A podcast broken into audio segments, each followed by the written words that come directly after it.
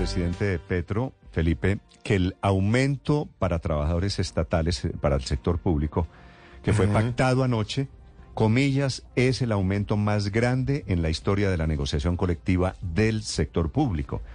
El aumento es de 14.62% este año y el año entrante será inflación más 1.6. El doctor eh, Edwin Palma es el viceministro de Trabajo que estuvo al frente de esta negociación. Son 1.326.000 trabajadores del sector público en Colombia. Doctor Palma, señor viceministro, buenos días. Muy buenos días, Néstor. Muy buenos días a todo su equipo de trabajo y a toda la audiencia. ¿Quiénes están cobijados, eh, doctor Palma? ¿Quiénes, ¿A quiénes toca el aumento de salario en el sector público? A todos los empleados que tengan vinculación legal y reglamentaria con el Estado. En el Estado funciona desde hace algunos años, en virtud de un compromiso internacional, el convenio 151, negociación colectiva multinivel. Hoy estamos negociando no solamente en este nivel central, con esta mesa estatal, sino también en las distintas entidades, en los distintos sectores que además tienen también posibilidad, de acuerdo a sus presupuestos, de acuerdo a sus capacidades fiscales, negociar otras eh, aspiraciones también de orden económico, de intereses de los trabajadores, de los empleados públicos. doctor, doctor Palma, aquí hay trabajadores de alcaldías y gobernaciones, pero también está policía, ejército, maestros también incluidos, ¿no? Sí, señor, incluso incluso los maestros y los trabajadores eh, los del, los trabajadores asociados al Ministerio de Defensa, policías y militares, casi que son el 60% de la de la nómina de todo el Estado. Claro que sí, a ellos también les beneficia. ¿Usted tiene, ¿Usted tiene la misma cifra de 1.326.000 trabajadores? Sí, señor, quizá con alguna imprecisión, pero muy pocas, es decir, porque a veces eh, cambia con, el, con, la entrada de provisionales, con, la, con los concursos, pero es más o menos aproximadamente esa cifra de beneficiados por Ahora, este acuerdo. Doctor Palma, ¿usted cree, como cree el presidente Petro, que este es el aumento más grande en la historia de la negociación colectiva en Colombia? No, no solamente creo, estoy convencido de que es así porque, pues, obviamente desde el año 2013 se está negociando eh, este aumento salarial con, en virtud de este compromiso internacional. El año pasado, en la negociación pasada, porque siempre se negocia para dos años, en la negociación pasada, 2021 y 2022, eh, se negoció el 1% adicional a la inflación para el primer año y el 1.64% más la inflación para el segundo año. Nosotros hemos negociado el 1.5 para el primer año y el 1.6 para el dos. Eso mm. bianualmente es 0.5 más que la negociación colectiva pasada. Ahora, por cuenta de la inflación, no, pues, numéricamente... doctor Palma, a ver, es que si yo le digo a los oyentes que el salario le va a subir 14.6%, eso suena grande. Eh, es decir, esa se la acepto. Pero si usted le descuenta la inflación, lo que está subiendo el salario en realidad para los trabajadores del sector público es apenas algo más del 1%, no alcanza a ser el 2%, y eso no es lo más grande de la historia. En, en, la, en el consecutivo desde el 2013 sí es lo más grande, 1.5 ah, el primer año. Ya vamos en que desde, desde, el 2013. Entonces... Pero es que desde el 2013 es que se negocia la, el salario mínimo del sector público. Es la primera negociación colectiva del salario en el sector público desde el 2013. Y siempre se ha subido 1%, aquí están subiendo... Siempre se ha, siempre se ha subido el, 1%, año pasado, el, año pasado el gobierno Duque subió 1.6 y ustedes este año están subiendo 1.5. Por eso, para el segundo año, pero la negociación siempre es bianual. Si usted suma los dos años en la negociación del gobierno de Duque, da 2.5. Nosotros estamos subiendo en dos años 3.1. Eso numéricamente. Ah, no, no, pero es que no me sume tres años, no me sume tres años. No, dos años. No, no, no, no me sumen ni dos ni tres, porque estos son aumentos anuales. Pero la, la negociación siempre hace ser bianualmente. Sí, doctor Palma, eh, ¿cómo hicieron para convencer a los trabajadores de que esto era histórico? A mí no me parece, la verdad, estoy desmenuzando aquí la cifra, no me parece tan histórico. Siempre el aumento está por encima del salario mínimo, ¿cierto?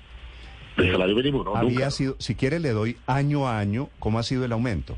En el, en el 2013 un 1% más, en el 2014 1%, en el 2020 1.3, en el 2022 1.6.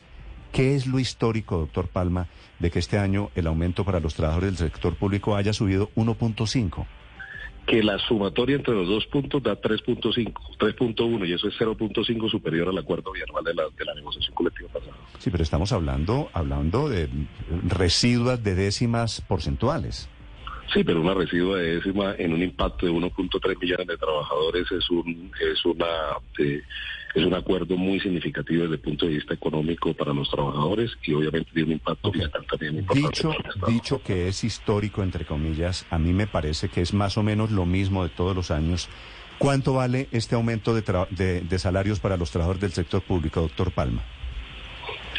Está, está, estimado que por cada punto adicional al IPC eh, vale 800 mil millones de pesos al año. 800 mil. Y es punto y medio, ¿verdad? Sí, acumulado, como lo hemos dicho, son tres puntos por encima del IPC en los, en los dos años. Eso más o menos son 2.5 billones de pesos. Sí. En los dos años. Doctor Palma, eh, ¿los congresistas que son empleados públicos están incluidos? No, a ellos les aumentan por una regla distinta a esta del, de la negociación del sector público. Pero también tiene que ver con esta negociación. A ellos les va, a ellos, a ellos, a ellos le han aumentado. No, a ellos siempre generalmente, recuerde que siempre les aumentan al inicio del año de acuerdo al índice de precio al consumidor. Claro, pero el aumento para ellos es con base en este aumento del que estamos hablando. No, señor. No, señor.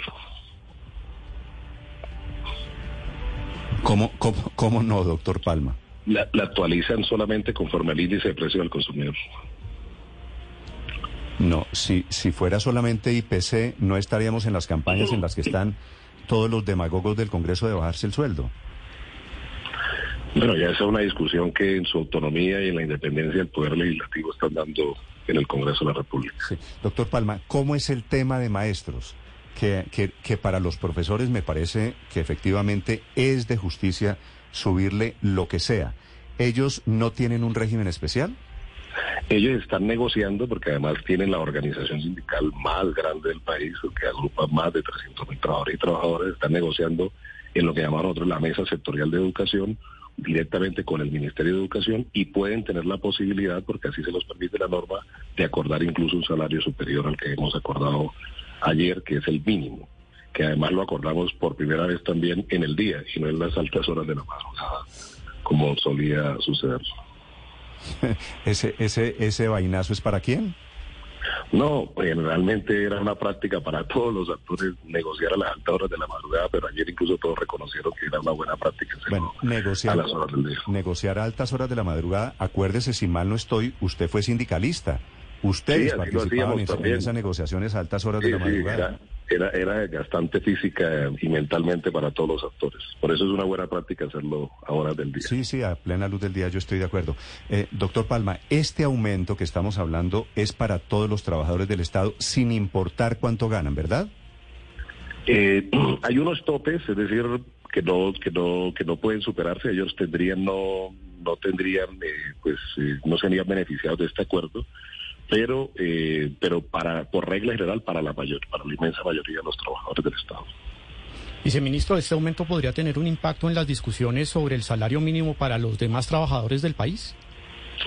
Bueno, recordemos que la negociación del salario mínimo siempre se hace al final del año, es decir, ayer, que el, año pasado hicimos un acuerdo también que es importante, estos son dos acuerdos importantes que demuestran que el diálogo social funciona, que escucharnos a, entre las partes de los actores funcionan.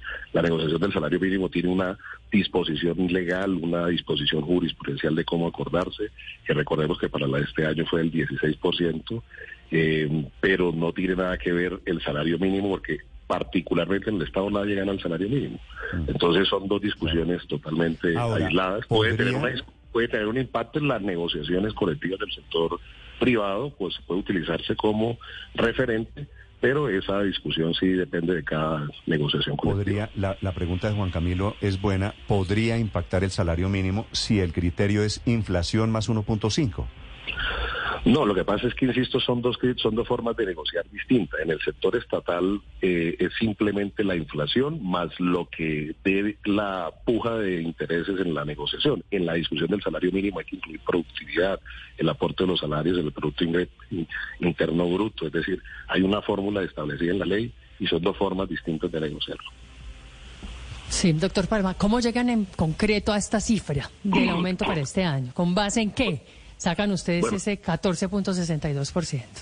Bueno, yo, yo creo que primaron como dos cosas. Uno, las aspiraciones de los trabajadores, es decir, eh, hubo distintas aspiraciones, desde IPC más 10 puntos, IPC más 5 puntos, eso, es decir, habían distintas aspiraciones. Y dos, obviamente la realidad fiscal y económica del país, nosotros queríamos, siendo coherentes con el discurso que hemos dicho que hay que mejorar los ingresos de los trabajadores y que parte de la central discusión en la reforma laboral, queríamos, eh, obviamente respetando las finanzas del Estado, siendo responsables con el con el compromiso fiscal, porque no estamos en, una, en, un panorama fácil para el país de orden fiscal, queríamos ser, eh, eh, hacer un acuerdo y obviamente ser un poco más generosos que, lo que ha sido la historia de las negociaciones colectivas no del, volvamos, sector público. No volvamos a eso porque yo no creo que hayan sido más generosos que nunca que nadie. Aquí es un aumento promedio de lo que ha sido en los últimos años el aumento en Colombia. Vale la pena decirle a los oyentes, es inflación más 1.5, como fue inflación el año pasado, en, en otro gobierno, inflación más 1.6. No, no hubo...